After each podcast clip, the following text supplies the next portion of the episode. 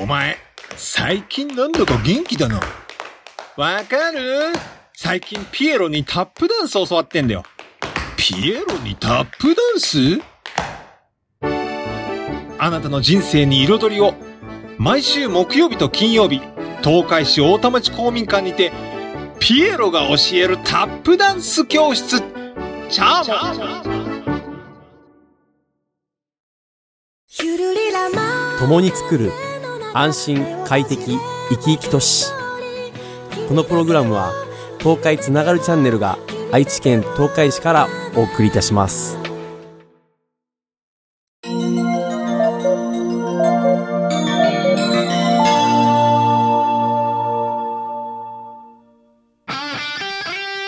いよいようちの好きにやらせろ。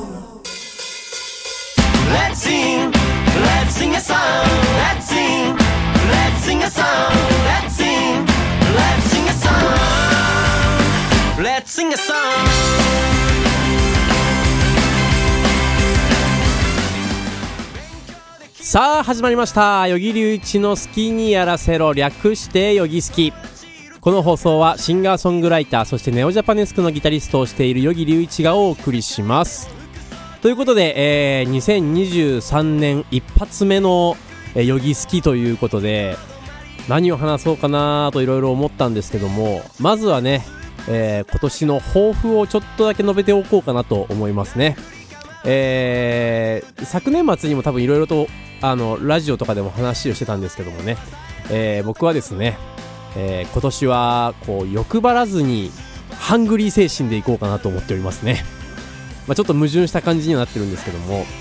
まあ、あんまねこう欲張ってもいいことはないので、まあ、自分にできる身の丈をねこう分かった上でコツコツとねチャンスを全てものにしていくというこのハングリー精神は必ず持ちつつね、えー今年1年頑張っていこうかなと思いますのでね、えー皆さんぜひ、えー今年1年の与木隆一を見ていただければ嬉しいなと思いますけども。ね。もうあのー2023年入って結構いろいろとね忙しくさせていただいておりまして、まあ、ネオジャパネスクもねあのーアスナル金山でねこうライブがあったりとかもうすでにねこう2月24日のライブのためにねリハーサル入ったりとかしてて結構あのネオジャパネスクも頻繁にこう活動しているのでねそちらもあのなんだろうな今年はすごいいろんな動きがあるだろうなと思ってねあの僕自身結構こうワクワクしながら活動させていただいておりますけどもね。そう今年一発ねあのーそのライブとかの前に初釣りをしようと思ってあの TYT のメンバーにねちょっと声をかけて釣りに行こうぜっていう話をしててっちゃんはねちょっとあのその時都合が合わずに来れなかったんですけど僕は結局タニーと2人でねあの釣りに行ってきましてなかなかいいサイズのカサゴを釣ってねなんか今年一発目あのー幸先のいいスタートだなと思っておりますけどもね。であのその釣りをした後に、えー我々ネオジャパネスクの専属のスタイリストをしていただいている、えールーツのねドラゴン船長という方がいるんですけどもドラゴン船長と合流してね、えー一緒にご飯を食べながら、えーもういろんな話をしてたんですけどもね。なんかそのドラゴン船長の話だとね今年はもうすでにクロダイが結構こう目で確認できるぐらい魚影が見えるぐらいいっぱいいたということでちょっと近々ねちゃんと確認しにねドラゴン船長の船に乗ってクロダイをちょっと釣りに行きたいなと思っておりますけどもね。なんかもうあのすでに2023年一発目からだいぶこう充実したお話をいろいろ聞いてるんでね。あのすごいハッピーな気持ちで新年を迎えたんですけどもね。まあ、ネオジャパネスクの活動以外でもね、プライベートでも、すでにね、ちょっとこう、お誘いいただいて、高校の演劇部の演劇発表を見に行ったりとか、これもなかなかね、やっぱ良くて、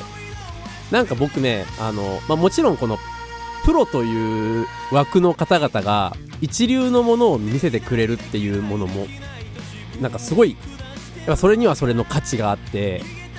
あのインプットとしてはねやっぱりすごい大事なんですけどこう高校生とかがねこう右も左もわからないまま自分たちで頑張って作り上げた公演っていうのが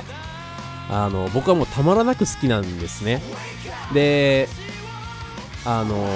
僕が見た公演も、まあ、とある高校のね演劇部の子たちがあの、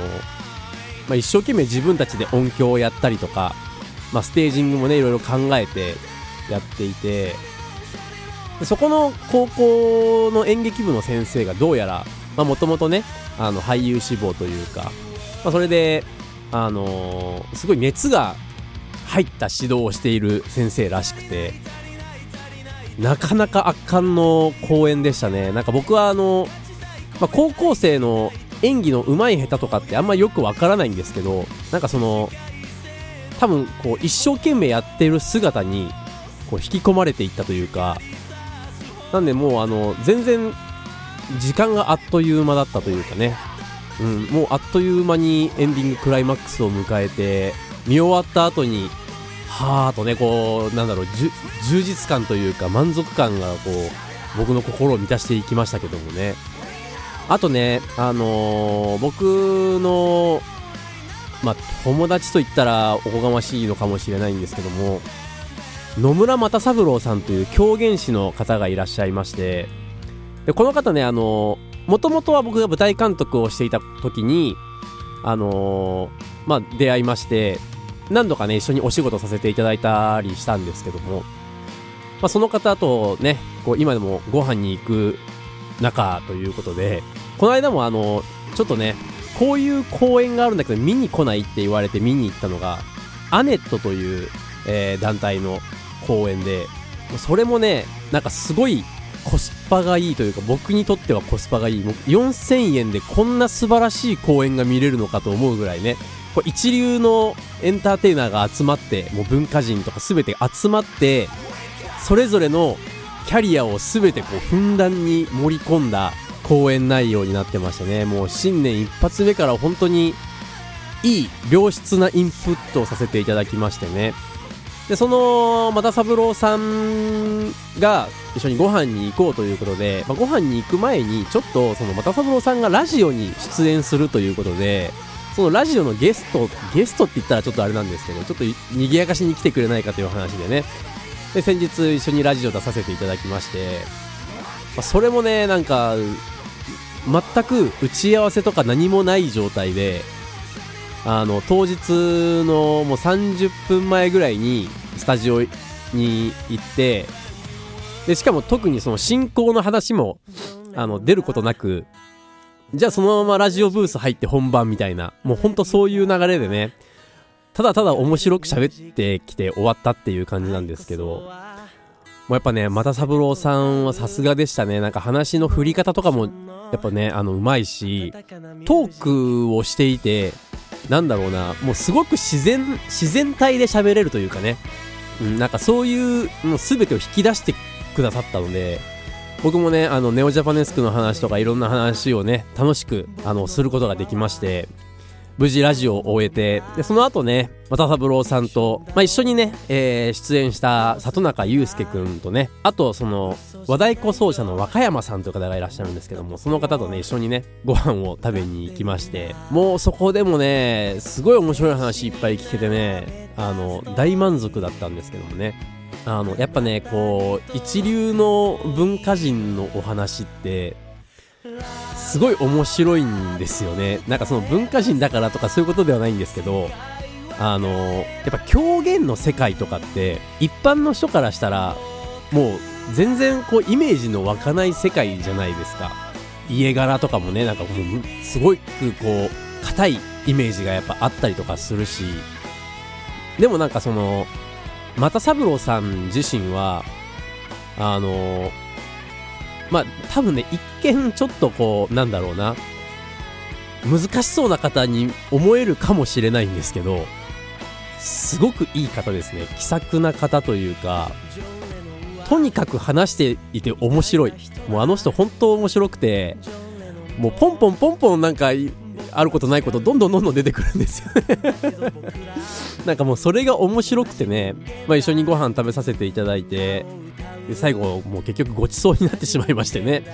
また何かあの違う形で恩返しできればいいなと思うんですけども、ね、もう本当に楽しい、こう、新年一発目の、こう、なんだろうな、1月を過ごしているというかね。うん、まあそんな感じで、今年もね、あの、頑張っていきたいなと思っておりますけどもね。はい。まあ、ちょっとここら辺でね、あの、ネオジャパネスクの、えー、告知をね、しておこうかなと思います。えー、ネオジャパネスク、我々ですね、えー、和洋混成バンドをやっておりまして、えー、2月24日にですね、青少年文化センターアートピアホールというホールで、えーライブがあります。こちらワンマンライブになっておりまして、えーなんと今回からはですね、立川直樹さんというプロデューサーの方をお迎えして、もう演出とかね、いろいろと、まあ、今もうほんと絶賛、こう、練っている最中なんですけども、でもね、もうすでに音楽面は出来上がってきておりまして、いやもうすごいですよ。アレンジもちょっといろいろし直した曲とかもあったりとかしてね、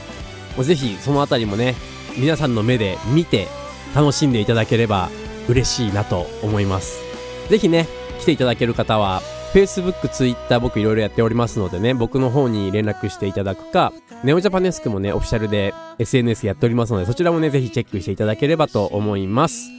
はい、ということで、お便り、番組宛てメッセージは、つなちゃんのメールフォームから、またツイッターでハッシュタグ、よぎすきをつけてツイートしていただければ、どんどん拾っていきますので、ぜひぜひよろしくお願いします。それでは、今日も良い一日をお過ごしください。バイバイ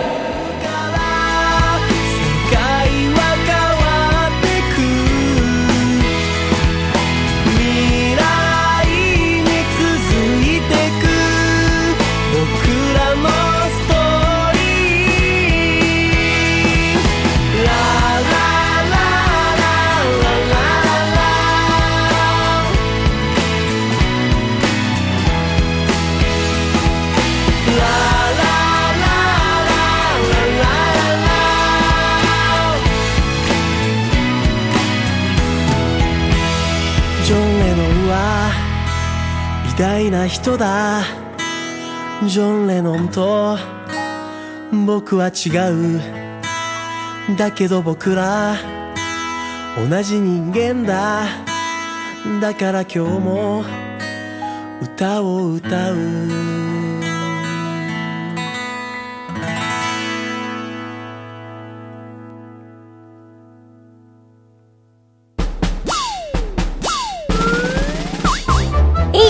一二三四二二三四東海つながる。何それ？東海つながるチャンネルだよ。愛知県東海市からポッドキャストで配信中。みんな聞いてね